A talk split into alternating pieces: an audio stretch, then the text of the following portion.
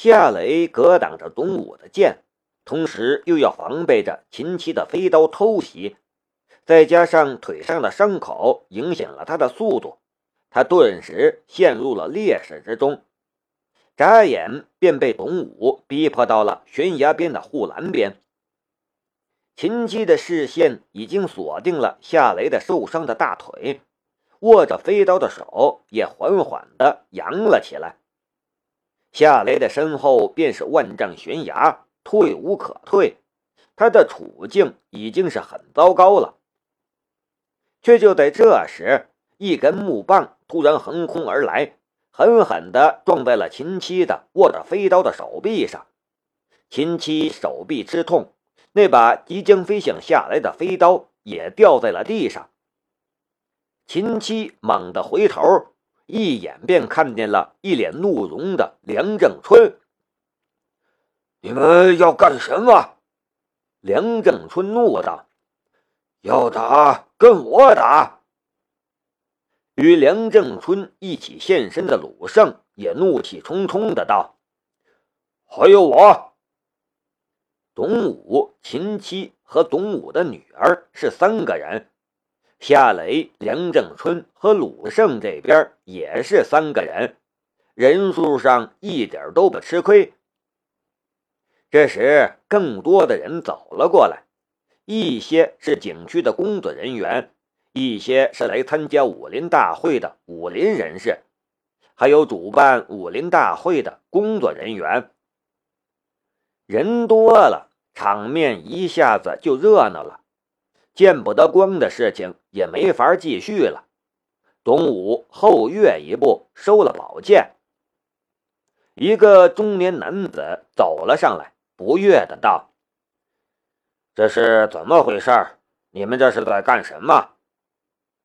他是这次武林大会的负责人，大会主席，来自文化部的官员，名叫和平。他的声音里带着领导的威严，一下子就镇住了场面。不过，他镇住的只是那些名不见经传的武林小人物，还有景区的工作人员。董武和秦七根本就不屑他的存在。董武的女儿董清月哭着说道：“是他，他想非礼我。”他指着夏雷。我爸气不过，先教训一下他。这是真的吗？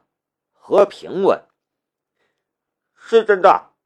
最初与董武和秦七一起出现的两个景区工作人员之中的一个出声说的：“我们也看见了，他拉着这位小姐的手，这个小姐一直在哭。”和平看着夏雷，怒道。你过来。夏雷走了过去，他的伤口还在流血，不过已经不是很严重了，只是看上去很狼狈。和平凶巴巴的道：“猥琐妇女是犯法的，你不知道吗？”夏雷一点都不踩和平的气势，他淡淡的道：“你看她这种货色的女人。”我眼又没瞎，我会去非礼她。董清月是很年轻，可并不漂亮。她的脸是大圆脸，而且长着两条浓眉，就这张脸也足以让很多男人望而却步，更别提她的腰很粗，一点曲线感都没有。这样的女人放在《水浒传》里，与孙二娘都有的一拼。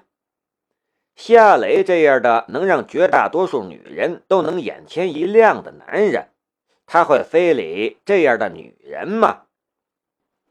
不会吧，这帅哥又不是瞎子，他会去非礼这样的女人？一个来看热闹的年轻女人说了一句话，四周顿时一片笑声。董清月顿时被激怒了。他指着那个为夏雷说话的女人：“你说什么？你有种再说一次！说就说了，难道你还想打架不成？”为夏雷仗义说话的女人，身材高挑，脸蛋儿清秀漂亮，还有一条齐臀的乌黑的大辫子，人漂亮，气质也好。妹妹，他要是敢过来，我替你削他。一个青年说道：“我们唐门的人什么时候怕过事儿？”董清月还要发作。但秦七伸手抓住了他的手。蜀中唐门，这在武侠小说之中都是一个大门派，擅长暗器，厉害的很。现实之中的武林门派虽然没有小说中那么夸张，但这是峨眉山，是蜀地，自然也是唐门的地盘。董武和秦七虽然有着古家撑腰。但古家的根基不在这里。秦七是一个很聪明的人，他很清楚董清月与蜀地的门派动上手，那会是什么后果。怎么怂了吗？青年挑衅的道：“要不我们提前比试一下？”哼！董清月冷哼了一声，但没有上去。董武也魂剑入鞘，大声说道：“何主席，这小子非礼我女儿，这事儿难道就这么算了吗？”董武也是很聪明的人，他和秦七的目标是夏雷，他也不想招惹蜀地唐门的人，因为那是没有必要的，所以他要将众人的注意力引到并不存在的事情上。夏雷非礼了他的女儿，胡说！梁正春怒道：“我的人我很清楚，你不要诬陷好人。我们有人证，不是诬陷。”董武一口咬定的道。和平看着夏雷，质问道：“人家有证人，你有什么话要说？”夏雷还没说话，之前帮他说话的女人便说道：“何主席，你看这女人身上没有半点伤痕，衣服也都好端端的，这哪里是什么非礼，是诬陷？”他身边的青年瞪着为董武说话的景区工作人员：“你确定这位先生非礼了这个丑女人了吗？”你要是收了钱才说这样的话，我跟你没完。我那景区的工作人员顿时怂了，支吾的道：“我我我我我不不不确定，我没看清楚。”夏磊感激的看了那个青年和那个身材高挑的漂亮女人一眼，他和人家素不相识。人家却这样帮他，虽然这里面有着双方吵嘴斗气的成分在里面，但他还是觉得欠了人家一个很大的人情。董武和秦七都怒视着那个收了钱却改口的警局工作人员，可当着这么多的人面，两人也不敢明说什么。你们这些习武的人脾气就是大，胡闹！算了，我懒得管了。你们要想继续闹的话，就报警，让警察来解决吧。和平撂下一句话走了，他懒得管了。我们走。董武也放弃了。秦七这才松开他抓着的董清月的手，然后跟着董武离开。夏磊并没有阻拦，董武、秦七和董清月三人设下杀局暗杀他，他的心里当然恨之入骨，但他却不是一个冲动的人，他很清楚拦下这三人不会有什么结果，他无法证明这三人是在设局暗杀他，相反，如果对方一口咬定是他非礼董清月。那反而是一件麻烦的事情。拦下三人，不外就是再打一架，或许能在拳脚上占点便宜。可他还能当着这么多人的面将这三人干掉吗？雷子，你的伤没事吧？梁正春关切的道：“没事不严重。”刚才是怎么回事？梁正春问。他不相信夏雷会非礼董清月那样的女人，但他却弄不清楚为什么会发生这样的事情。夏雷说道：“师傅，我待会儿给你解释。我去谢谢一下那几个朋友。”梁正春点了一下头。夏雷走到了那个青年和女人的身前，客气的道。刚才谢谢你们了。身材高挑的女人笑了一下。客气什么？我只是看不惯那个自以为是的女人。青年也笑着说道：“兄弟，我也不相信你会非礼那种姿色的女人。大家都是习武之人，路见不平，当然要说句公道话。谢谢。”夏雷向青年伸出了手，我叫夏雷，交个朋友。青年与夏雷握了一下手。唐伯川，身材高挑的女人也与夏雷握了一下手。我叫唐雨嫣，唐小姐，多谢了。夏雷的脸上也露出了笑容。唐雨嫣抿嘴笑了一下。不客气。颜值高的男人总是容易获得女人的好感。唐伯川说道：“夏兄，刚才看你出手，你是练咏春的吧？”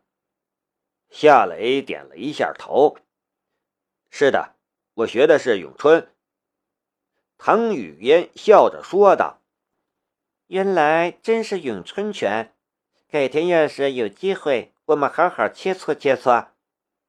顿了一下，他又说道：“不过现在你得去处理一下你的伤口了，他还在流血。”唐伯川也说道：“呃，对对，夏兄，你还是去处理一下伤口吧，我们有空再聊。”夏雷说道：“好的，有空一起喝杯茶。”返回酒店房间。鲁胜帮夏雷包扎了伤口。梁正春神色凝重，那个家伙动了兵器，显然是想置你死地。雷子，你别瞒我，这究竟是怎么回事？夏雷这才将董武与秦七的身份，还有与古可武的恩怨说了出来。他唯一没有提及的，只是申屠天音。梁正春是他的师傅，更是未来的岳父。这样的事情告诉他，终究不是一回事儿。梁思瑶知道也就够了。师傅，你也要小心一些。简单的说清楚了事情的来龙去脉，夏雷也有着他的担忧。古家是黑道出身。做事不择手段，我怕古家的人也会报复你。哼！梁正春冷笑了一声：“我梁正春从来不是怕事儿的人。你是我家的人，他们要想害你，那就等于是在害我。武林大会上那三个人最好别遇上我，遇上了。”师傅就给你讨回公道。一家人就这句话，夏雷的心中满满都是感动。他也确实算是梁家的人，毕竟他和梁思瑶已经有夫妻的事实了，所差的只是一张民政局颁发的结婚证书了。鲁胜也说道：“也算我一个。”妈的，雷子，你的事儿就是我的事儿，我也看不惯那种卑鄙小人。谢了，胜哥。在梁正春这里，夏雷自然不需要说谢谢。但在鲁胜这里，保持礼貌却也是有必要的。鲁胜却白了夏雷一眼：“同门师兄，你跟我客气什么？你再跟我客气，我跟你翻脸啊！”夏雷笑了笑：“ 呃，好，不客气。”鲁胜说道：“对了，我跟你商量一个事儿。”夏雷说：“胜哥，你说，我不想给张森当保镖了，我来给你公司上班吧，工资你随便给，我就当个保安头子就行了。”鲁胜说的。夏雷爽快的道：“没问题，你要是过来，我就给你一个保安部长的职务。你在张森那里多少工资，我给你开双倍。”我不要你的双倍工资，他给我二十万，我也只要二十万，多一分我都不要。鲁胜哪里好意思要夏雷的双倍工资？夏雷能收他，他已经很高兴了。对于夏雷来说，有鲁胜这样一个保安部长也是好事儿。鲁胜毕竟是职业保镖出身，一身功夫也了得。有鲁胜在，公司的安保问题解决了，梁四瑶的身边也多了一个保镖，他也安心不少。